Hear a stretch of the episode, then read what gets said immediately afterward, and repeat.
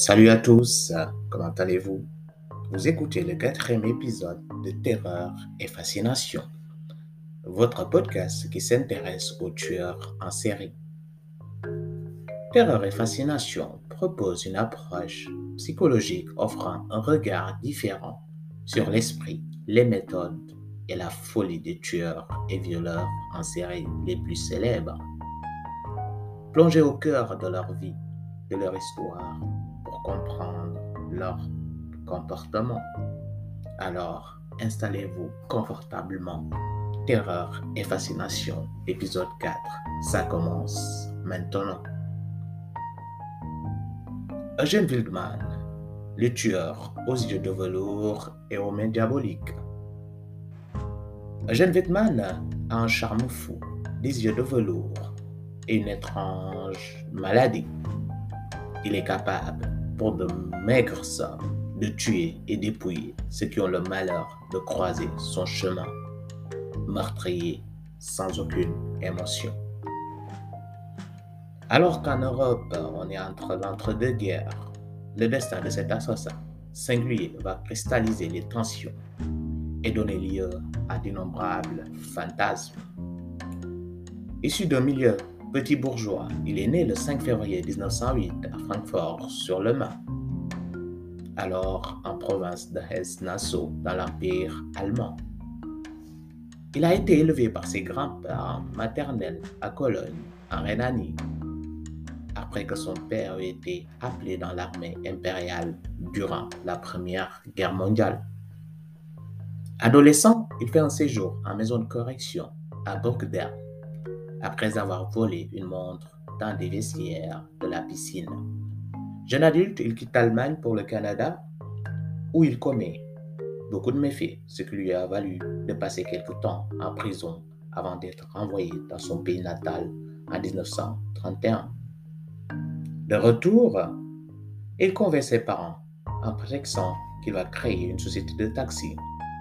Alors, ses parents lui offrent une voiture ce qu'il avait réellement en tête, c'était d'organiser le kidnapping d'un riche héritier. Mais sa tentative échoue par manque d'organisation. Il est arrêté et jugé. Il écope alors d'une peine de 5 ans et 8 mois. Il termine sa peine dans le camp de travail de Borger, mort dans la prison de Bungersheim à Francfort. Il rencontre dans la prison deux Français incarcérés pour trafic de devises. Roger Million et Jean Blanc. Leur nom est assez édifiant sur leur crime. Il sympathise avec euh, Wittmann, les deux docteurs français, parce qu'il était le seul à parler leur langue maternelle. Wittmann est libéré le premier après un passage de trois jours dans les services de la Gestapo de Wiesbaden. Après six mois passés chez ses parents à Francfort, il part rejoindre ses futurs complices à Paris, où il arrive le 15 mai 1937. Ayant un casier judiciaire, normalement, Wittmann n'avait pas le droit de quitter l'Allemagne. Néanmoins, il a réussi à franchir les frontières sans encombre, à l'aide peut-être de ses yeux velours. Les trois complices, Wittmann, Million et Jean Blanc, désormais ensemble, accompagnés de la maîtresse de Jean Blanc, René Tricot, qui se faisait prénommer Colette, ils ont décidé d'agir en bande organisée. Ils font des enlèvements à répétition. L'exposition universelle qui venait de s'ouvrir, les rues était alors pleine de riches badauds étrangers. Whitman, comme d'habitude, utilise son physique avantageux, son intelligence et sa maîtrise de l'anglais pour raconter autour de lui qu'il s'est fait engager comme interprète à l'exposition. Mais il n'y a jamais, au plus grand jamais, été embauché. La bande loue alors comme pied à terre sous le faux nom de Carrère la Voulzy, c'est une villa à la selle Saint-Cloud dédiée à la séquestration de leurs futures victimes. Les motivations exactes des crimes de Wildman ne sont pas claires. Certains disent c'est par peur des ravisseurs face à leurs victimes, par sadisme de tueurs en série, par obéissance aux ordres nazis, car le père de Wildman, lui, est inscrit au Parti social, Parti national socialiste. Ce dernier point est parfois évoqué comme étant la raison secrète des meurtres de Wildman, mais à ce jour, il ne repose sur aucun élément avéré. Il semble que la motivation principale soit l'avidité, l'envie d'argent immédiat et facile. Le 23 juillet 1937, la première personne enlevée la danseuse américaine Jean de Coven. Elle est tombée en un regard amoureuse de Wildman. Et Wildman n'a eu aucune peine à amener Jean Coven chez lui à la Vousie. Mais après une soirée de discussion, une soirée torride, passée à lancer les uns les autres, Wilman a drogué Jean Coven, puis il l'a étranglé. Il a enterré son cadavre sous le perron de la villa. Encore un des ancêtres de la Légonesse. Le butin récupéré sur, elle comporte notamment 500 dollars en traveler's check que Eugène Wildman dépasse à partir sur les grands boulevards après avoir appris à imiter la signature de sa pauvre victime. Il tente également d'obtenir plus d'argent, mais sans y parvenir. En fait, il faisait chanter Ida Shekem, la tante de la jeune Jean Coven, qui l'avait accompagné à Paris. Cinq autres personnes ont été tuées par Wittmann, aidées par Million et sa bande organisée. D'une balle dans la nuque, pour des sommes dérisoires, le 6 septembre, le chauffeur de grande remise, Joseph Koufi, tombe sous les balles de l'assassin, qui lui dérobe 1400 francs et repart avec sa limousine Viva Stella. L'effet d'armes de Wildman se multiplient. Le 4 octobre 1937, Janine Keller, femme de chambre, divorcée, recrutée par une fausse annonce recherchant une dame de compagnie, est la victime suivante.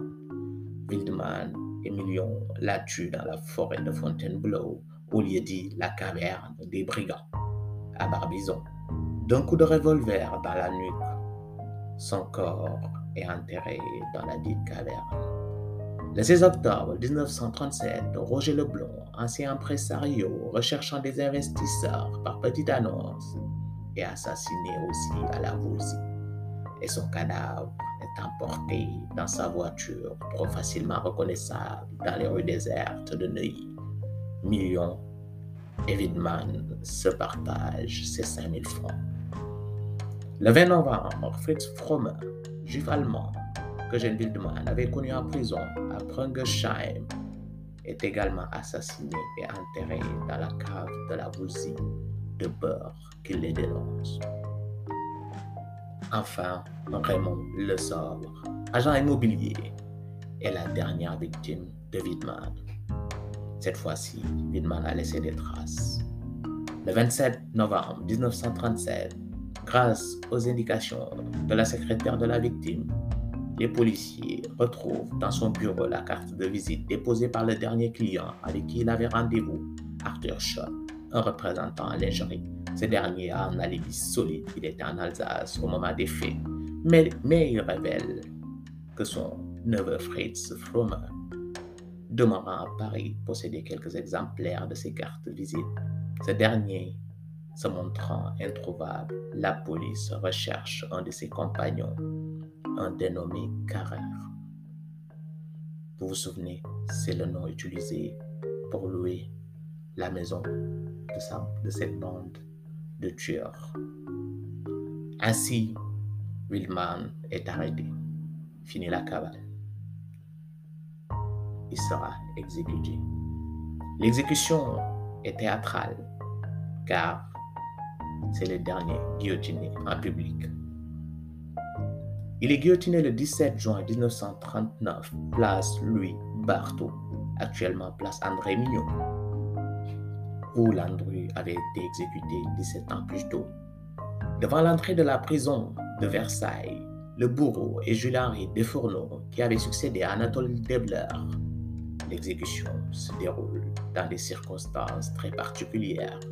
Une erreur dans le montage de la guillotine peut être consécutive à un désaccord entre Desfourneaux, le bourreau, et le procureur de Versailles au sujet de l'heure légale ou solaire de l'exécution, ce qui cause un retard aussi de 45 minutes. Le soleil est déjà bien haut dans le ciel quand Wildman apparaît aux yeux de tous, ce qui permet à des journalistes de prendre la plus importante série de photographies d'une exécution capitale. Celle-ci est également filmée. De plus, la foule qui assiste au spectacle parvient à déborder le service d'ordre et l'histoire raconte que certaines femmes hystériques se précipitent au pied de la guillotine pour tremper le mouchoir dans le sang du supplicié, ce qui est censé leur apporter la, fertilité. Gilman est enterré dans une tombe anonyme au cimetière des Gonards à Versailles. Le gouvernement s'émeut de ces désordres et le 24 juin, le président du Conseil, Édouard Daladier, promulgue un décret de loi abolissant les exécutions capitales publiques. Après cette exécution spectacle, les condamnés à mort furent désormais guillotinés dans l'enceinte des prisons à l'abri des regards. Ce changement avait l'inconvénient d'aller à l'encontre du but d'intimidation et de dissuasion de la peine, lequel est contesté par les spécialistes de la pénologie de l'époque. Ainsi, Eugène Villeman reste dans l'histoire de la justice française comme les derniers guillotinés en public. Maintenant, on va s'intéresser au profil de Villeman. C'est son avocat qui en parle, l'humiliant, dans une situation, dans une citation dithyrambique. Aucun tic ne trouble l'équilibre harmonieux des traits et le front carré ferait honneur à un honnête homme. Les femmes se sont penchées sur ce visage, l'ont aimé à cause des yeux, d'une nuance instable et claire, de la bouche qui n'a pas oublié de sourire.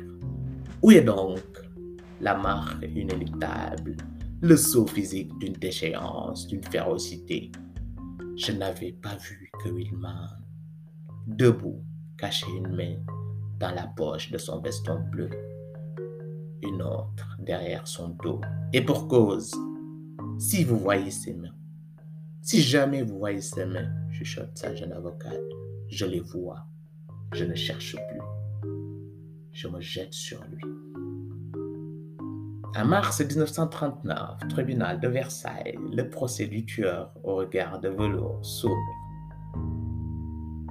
dans le plus grand fracas médiatique et se soldera par la dernière application publique de la peine capitale, troublée par une brûlante agitation autour de la dépouille du criminel. Colette, à l'instar de ces femmes qui trempèrent, selon la légende, leur mouchoir dans le sang encore frais dégoûtant au pied de l'échafaud témoigne dans les colonnes de Paris Soir de sa profonde fascination pour ce trouble personnage.